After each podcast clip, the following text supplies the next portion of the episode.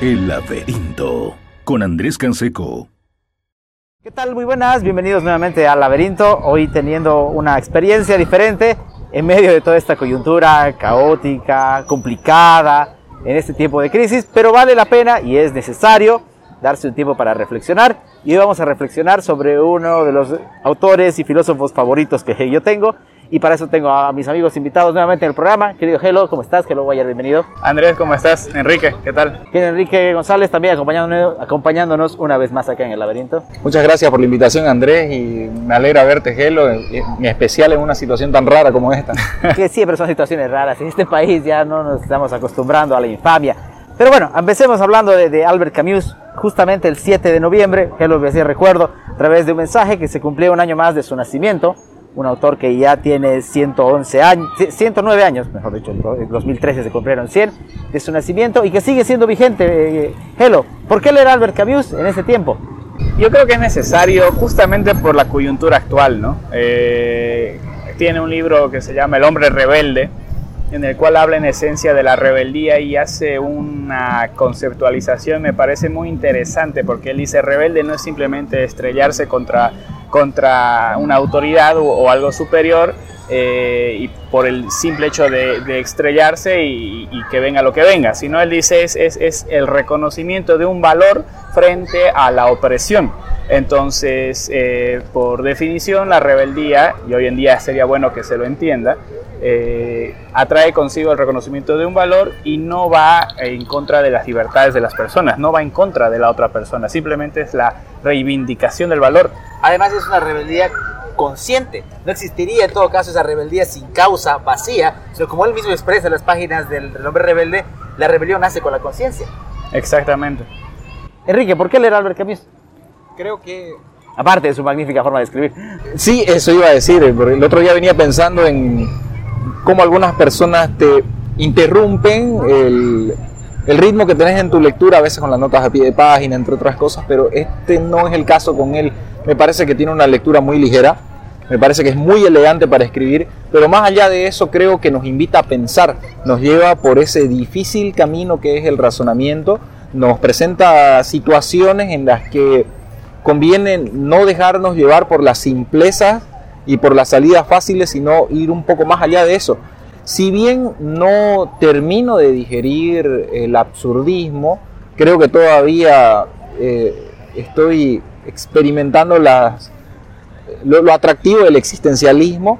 Creo que vale la pena eh, su estudio, creo que vale la pena la invitación, recibir esta invitación que nos da el autor para pensar e ir un poco más allá de lo obvio. Además, eh, centrándose en algo que es muy importante, que es el asunto del individuo.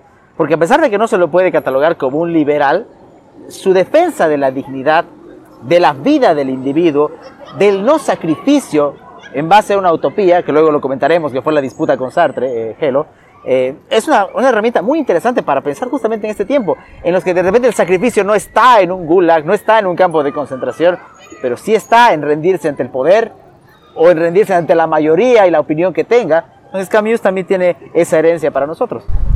Sí, sí, hace poco, bueno, hace poco día leía en redes sociales lo que algunos socialdemócratas publicaban acerca de, del paro y decían, no, que, que, es imposible parar hoy en día, que es absurdo todo este movimiento solamente por el censo.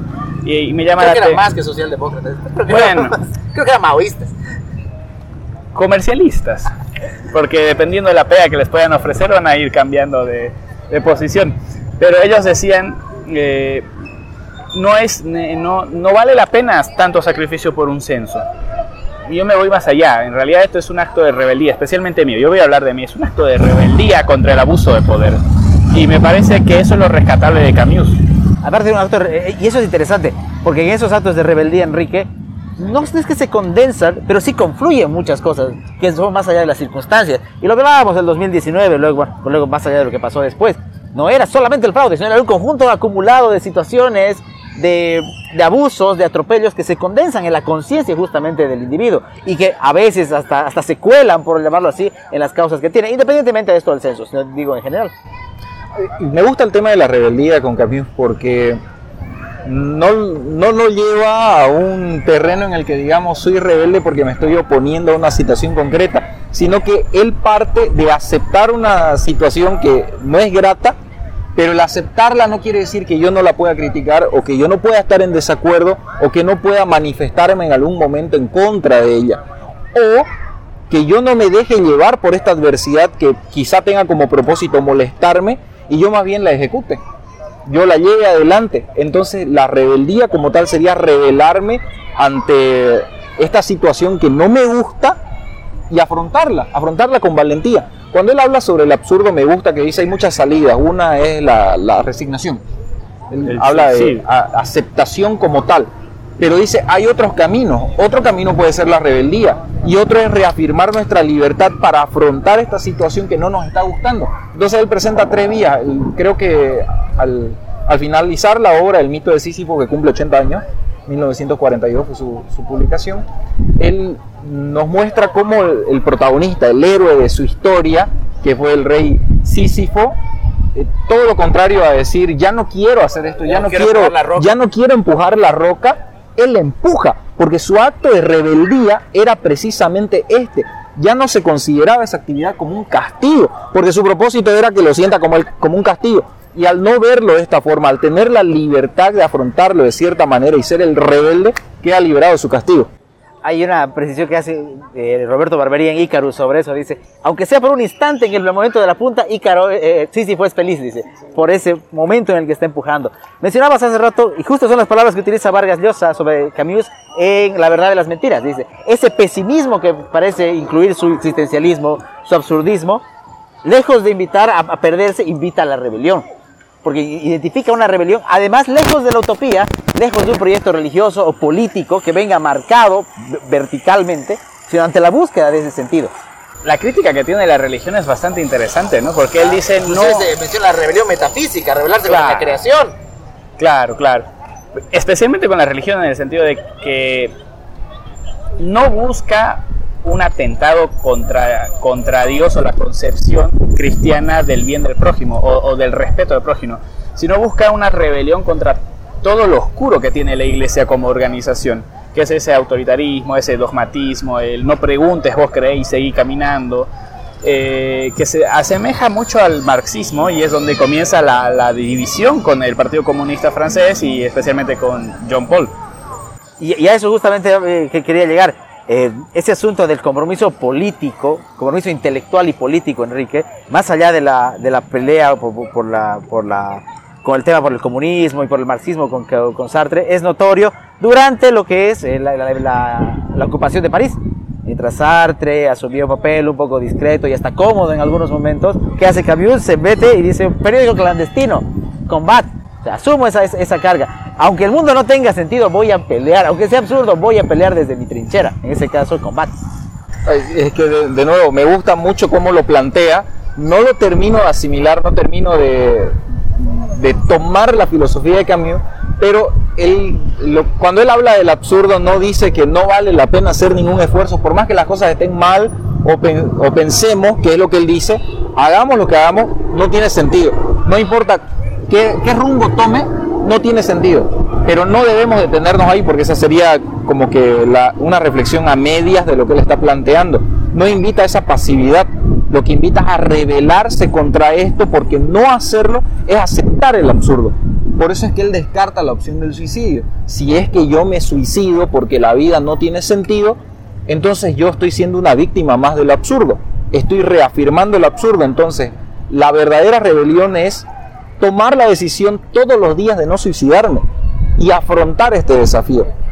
Y eso lo vemos reflejado en cómo actuó durante la Segunda Guerra Mundial, a pesar de que todo estaba mal. Bueno, metámosle de esta manera, hagamos las cosas. Y creo que eso es lo destacable, pero creo que esa es, uno de los rasgos existencialistas que sí tiene su filosofía. Y si bien, eh, digamos que bebe de una misma fuente, se va distanciando en algún momento, lo cual lo hace interesante, pero con unos rasgos muy característicos de hecho arranca sobre el suicidio, el mito de Sísifo. Solo hay una pregunta filosóficamente válida e importante, el suicidio. Si uno, no encuentra la razón para suicidarse cada día, entonces está filosofando. Me, gusta cómo comienza el libro, eh, cita Píndaro. Eh, no te aflijas, alma mía, por alcanzar la vida inmortal. Agota, sin embargo, el campo, de, lo posible. Exactamente, porque no, no tiene... A ver, una de las cosas que, que él con las que él nos lleva a la reflexión del absurdo no es que la vida no tenga sentido, sino la pregunta del para qué. Ahí está el absurdo. Entonces hay una confusión cuando decimos que algo sin sentido o algo que es estúpido es absurdo. Sí, puede ser, pero lo absurdo para Camus es en realidad la pregunta, el para qué. Yo estoy condenado a vivir en sufrimiento perpetuo cuando me hago preguntas a cosas que no tienen respuesta. Y haga lo que haga, no voy a encontrar esa respuesta. Entonces debo aceptarlo y rebelarme contra esto. Y eso es lo característico de los seres humanos. Sabiendo que dentro de, y es lo que él cita en el libro, dentro de mil o diez mil años, nadie va a recordar que yo existí y que hice algo valioso para la humanidad. De hecho, dentro de ese tiempo, lo que hice ni siquiera será valioso. No habrá contribuido en nada al desarrollo. Hemos mencionado eh, el mito de Sísifo, el hombre rebelde. Hemos mencionado Combat, como el género periodístico también. Pero Camus también exploró otros géneros, como fueron los cuentos en un solo libro, pero sobre todo las novelas. Ya hay varias que son memorables. Hace unos 2-3 años se puso eh, de moda el tema de la peste y el estado de sitio, su versión teatralizada por el tema de, de, de la pandemia y las cuarentenas. Pero sin duda si uno tiene que referirse a una novela importante que expresa a ese hombre solo encontrado en ese mundo, es El extranjero, Hello. Una novela que particularmente se da a leer en colegio, yo la leo con mis estudiantes, pero que uno la puede revisitar y va a encontrar que sí es una novela que todavía puede darnos mucho. No solamente expresa la soledad, sino que despierta muchas sensaciones en el lector. Entender la intentar entender al personaje cuando dice, ok, yo soy un criminal, pero me da gusto que hablen de mí ¿no? en el juicio, me van a condenar, pero me da gusto que hablen. Eh, me parece sumamente irrisorio. Aparte de esos episodios que tiene con el juez, con el fiscal, con el obispo, esa famosa frase de había, hay más verdad en un cabello de mujer que en todas las palabras del obispo, Enrique. O sea, ese personaje, no sé, no, no sé si como un antihéroe, como un villano, porque es una persona que sí comete un crimen, de hecho lo comete con saña, le dispara, aparte del primer disparo al aro, le dispara cuatro veces más en el suelo, y claro, porque el, el, todo ese calor como el que nos toca estas semanas nos podría llevar seguramente al crimen, pero él, eh, él comete ese, ese, ese, crimen, es consciente de que, de que va a ir preso, pero aún así encuentra en la cárcel en sus noches espacio para reflexionar. Y ahí hay algo interesante que se relaciona a la libertad. Él dice, empiezo a extrañar lo que era la libertad. Aunque haya sido absurda y aburrida mi vida, dice él, podía ir al cine, podía ir a la playa, podía estar con Marí, cosa que hoy ya no puedo. Algo que me gusta de la novela es que, a mi parecer, y esto es una interpretación muy mía de cuando la leí en el colegio, por eso le decía yo leí esto en el colegio, pero creo que es una lectura que le dan a todos. Eh, lo que me gusta es que es un hombre en, en busca de significado, busca darle sentido a su existencia y lo vemos cuando empieza a reflexionar en la cárcel, cuando reflexiona sobre los crímenes o sobre el crimen que, que cometió, pero no me termina de cerrar hacia dónde va, qué es lo que él termina encontrando, porque no está satisfecho con el significado que tienen las cosas y, y está en un, total. Exactamente, está entonces. Amas, en sí. y, y, me recuerda a, a los actores que presenta Camus después ya en su filosofía sobre el absurdismo, que son los rebeldes que están en contra de toda nuestra existencia y uno de ellos era el seductor. Y yo lo relaciono porque él dice, el seductor no está triste porque al mismo tiempo tiene conocimiento, él sabe lo que está haciendo y no está esperando nada. Por eso es que el seductor no lo vamos a ver triste, no lo vamos a ver afligido, porque él está experimentando la emoción de lo nuevo. Por eso tiene, y él lo menciona, esa risa insolente cada vez que logra su objetivo, conquistar una nueva dama, etcétera. Pero nosotros podemos estar en contra de ese propósito de vida que él tenga. A mí me parece despreciable. Por eso yo no termino de asimilar eso como una forma de manifestarme contra lo absurdo. Pero no podemos negar que el tipo está experimentando algo y está cambiando la calidad de sus vivencias por la cantidad. Tengo cantidad de nuevas vivencias todo el tiempo. Por eso el seductor para mí es uno de sus grandes ejemplos de cómo hacer. Está el guerrero, está el artesano, si no me equivoco. Sabe, inclusive. Sabe. Ahí la, eh, la, ver, estaba olvidando, que retrotrayéndonos un poco más en la novela Hello. La idea del, del, del juzgar, más allá del tema del, del juicio como tal, eh, por el crimen, ¿Cómo se juzga por lo otro? Porque ¿cuál es el problema? Que no haya llorado en el funeral de la madre. Ese es el detonante para la consideración que tiene. Claro, y hoy nos, quizás no nos encontremos con ese ejemplo en específico, sí el individuo es juzgado por cosas que no van necesariamente a la causa. Me explico, no cantaste el himno, eres malo, no, no paraste en la rotonda, no quieres a la región, no te bajaste de la bici. Entonces, esos, esos juicios que como a él le cayeron por no leer, en el, por no llorar en el funeral de la madre, tal vez nos caen un poco a nosotros y a todos por cosas que no vienen necesariamente a los hechos. Exactamente, y vemos hoy en día muy marcado eso con el patriotismo, el nacionalismo, regionalismo, cualquiera, para efectos del ejemplo es lo mismo. Eh, cuando intentamos anteponer el individuo frente a Bolivia, el, individuo ante, ante, Santa Cruz o el individuo ante un partido político, cualquiera de los dos que sea, eh, siempre va a haber una severa crítica a, a la individualidad y a la capacidad que tenemos de elegir. Eh, en algún punto eh, de la novela lo, lo, plasma muy bien, es cuando el fiscal le dice y le da la, no el fiscal, el juez, perdón, le da la oportunidad y le dice te arrepientes y le muestra un crucifijo y te dice él te perdona y él dentro suyo decía pero si lo he matado a otra persona no lo he matado a él, eh, soy un criminal, he matado y el otro no podía entender cómo no podía arrepentirse o cómo no podía arrepentirse en una fe que él no tenía. Entonces el intentar juzgar a otra persona desde tus, propias, desde tus propios fundamentos dogmáticos y sentimentales es algo que hoy en día se ve muy marcado, no solamente en Bolivia, si nos vamos hasta el propio Estados Unidos, o sos Trump o sos Biden. No, no puedes haber algo intermedio porque si no automáticamente te van catalogando de uno o del otro en virtud de algunas cosas que vos digas en contra del gran omnipotente. Así sean pequeñitas, como no persignarse o como no apoyar algo. Claro, claro, comer carne de Viernes Santo y, y, seguramente te vas a ir al infierno por muchos pecados. En la, eh, eh, finalmente, para, para, cerrar ese tema del extranjero, Enrique, hay, una, parte en, la novela eh, que es justamente esta, ya cuando, ya está en el juicio, ya está, cuando está a punto de ser, de ser condenado en realidad, que son las últimas páginas del libro, menciona, ojalá que la gente me reciba con gritos de odio para sentirme menos solo. Esa es la última frase de la novela. Y ese es el asunto de la soledad que se relaciona no solamente con la obra, sino con la vida de Camus. Si bien uno puede imaginarlo en los cafés eh, parisinos o recibiendo el Nobel, agradeciendo a su profesor, como, como, publicabas el otro día, eh, también puede imaginar y recordar algo que se narra muy bien en El primer hombre y en algunos documentales, su vida de niño, eh, el, el, sufrimiento que forja al, al hombre y al pensador eh, hablábamos de fútbol el otro día. Él, no podía jugar como un jugador de campo porque su abuela decía que no podía gastar sus tenis porque no tenía más. Así se vuelve arquero. Después deja de jugar al fútbol por el tema de, los pulmones. ese sufrimiento, esa soledad, de alguna manera también está plasmada en el sol del extranjero.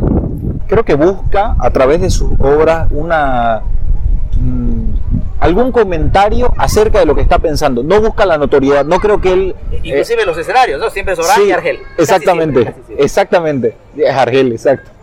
Pero no creo que él haya buscado la notoriedad o ser el bestseller, sino el, la conversación de qué es lo que estamos sintiendo o qué es lo que estamos pensando a través de lo que transmito, porque lo que me gusta de estas obras es que no son un mero entretenimiento, nos invitan a pensar y creo que toda su filosofía está dentro de sus obras narrativas. Si bien el, extranjero es la que he leído, me parece que tiene mucho de lo que después podemos encontrar en el mito de Sísifo.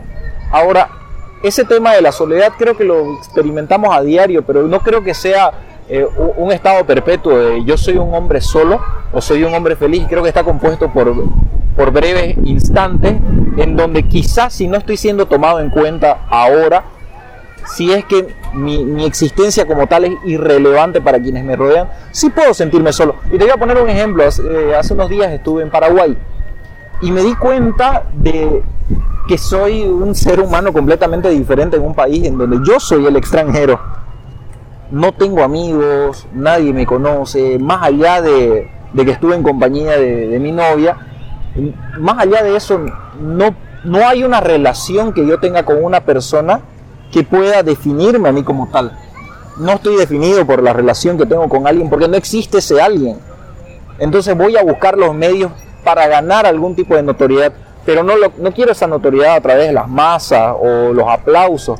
Quizá con una conversación me es suficiente. Y me pasó con un señor, un viejo librero que encontré, con quien pude ver que tenía algunas similitudes y encontré un amigo en un lugar en donde yo soy un extranjero. Entonces creo que este tema de la soledad se compone de lugares, de momentos, de experiencia. Viene a ser al fin y al cabo una relación. Cuando no hay tal relación es donde experimentamos esa soledad. Antes de, que, antes de acabar, un- una, una, pregunta eh, o, una, una opinión, Elo. Fíjate que también eh, es interesante cómo Camus vuelve a los griegos un montón de veces. Sísifo, hay ensayos en el verano donde recurre a Prometeo, donde recurre a Helena por la guerra de Troya, y así hay varios personajes que retoman, cosa que es muy interesante porque hoy estamos como que volcándole la espalda a esas referencias, salvo para algún videojuego que está muy bueno hacerlo, pero también eh, nos muestra que hay la posibilidad de retornar a eso y que por algo esos mitos son tomados por la filosofía.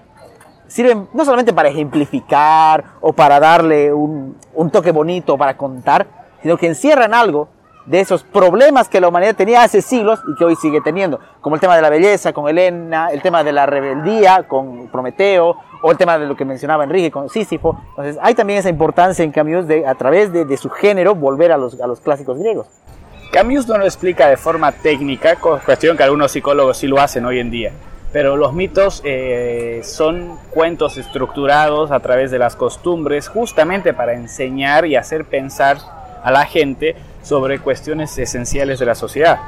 Eh, ¿Por qué? Y aquí vamos a entrar un poco eh, en los mitos más cristianos, tal vez. ¿Por qué Jesús intentan plasma- plasmarlo como el Salvador y no Dios? O sea, en teoría, ¿por qué hay esa división? Eh, en- hablando de un punto de vista ya más mitológico, la esencia es la renovación. ¿no? Es decir, ok, aquí está el camino, tienes que seguirlo a él y no al anterior, aquí hay una renovación, hay un nuevo pacto. Entonces intentan enseñarte cuestiones eh, morales de, justamente de la época. Lo mismo pasa con, con- la rebeldía, cuando intentan castigar, eh, los dioses castigan eh, frente a un acto de rebeldía contra los dioses eh, griegos, justamente para evitar es- ese cuestionamiento de algunas cosas que ellos no entendían y que, y que o que decían que era peligroso cuestionar porque mantenía cierto orden, cierto, eh, cierta estructuración en una sociedad donde los que creaban los mitos, los que formaban el poder, estaban acostumbrados a mantener.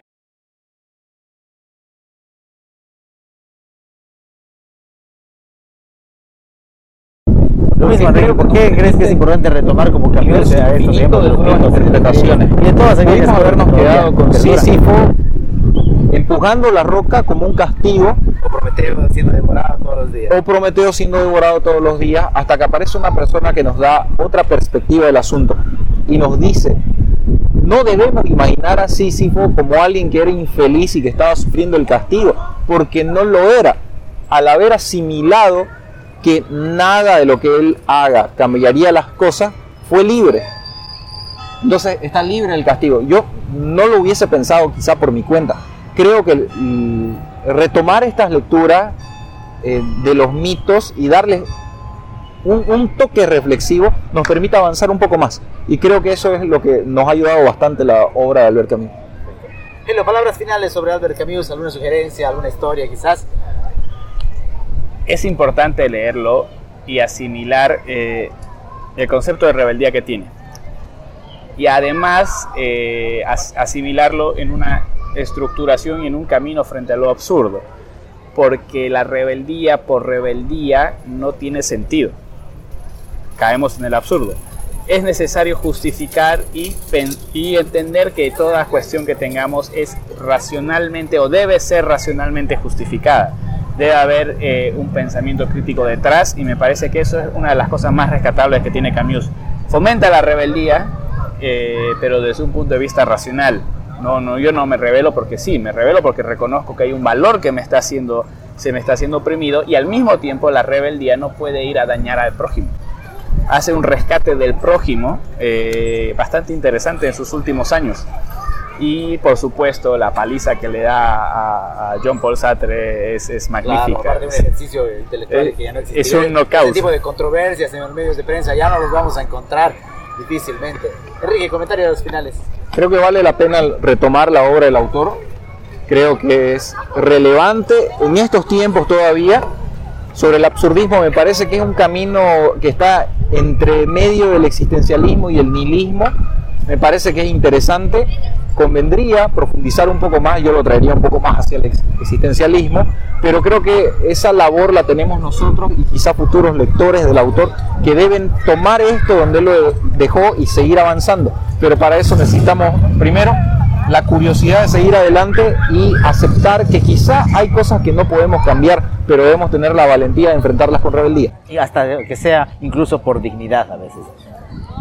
Y es así como terminamos. Eh, agradecerte, Hello, por estar. Igualmente, Enrique, gracias por estar, por brindarnos este, este espacio para conversar en medio de toda esta locura de libros y de filosofía. Gracias a los dos por estar en el laberinto. Gracias a vos, Andrés, por la oportunidad de volver a participar en tu programa. Muchas gracias, Andrés. Y gracias a todos los que se toman el tiempo de vernos, de acompañarnos, de dejarnos sus likes, sus comentarios, de seguirnos en redes sociales, en radio, en televisión. Gracias, porque sin ustedes el programa no sería nada. Nos volvemos a encontrar la siguiente semana en otro programa. Que tengan un muy buen descanso. El laberinto con Andrés Canseco.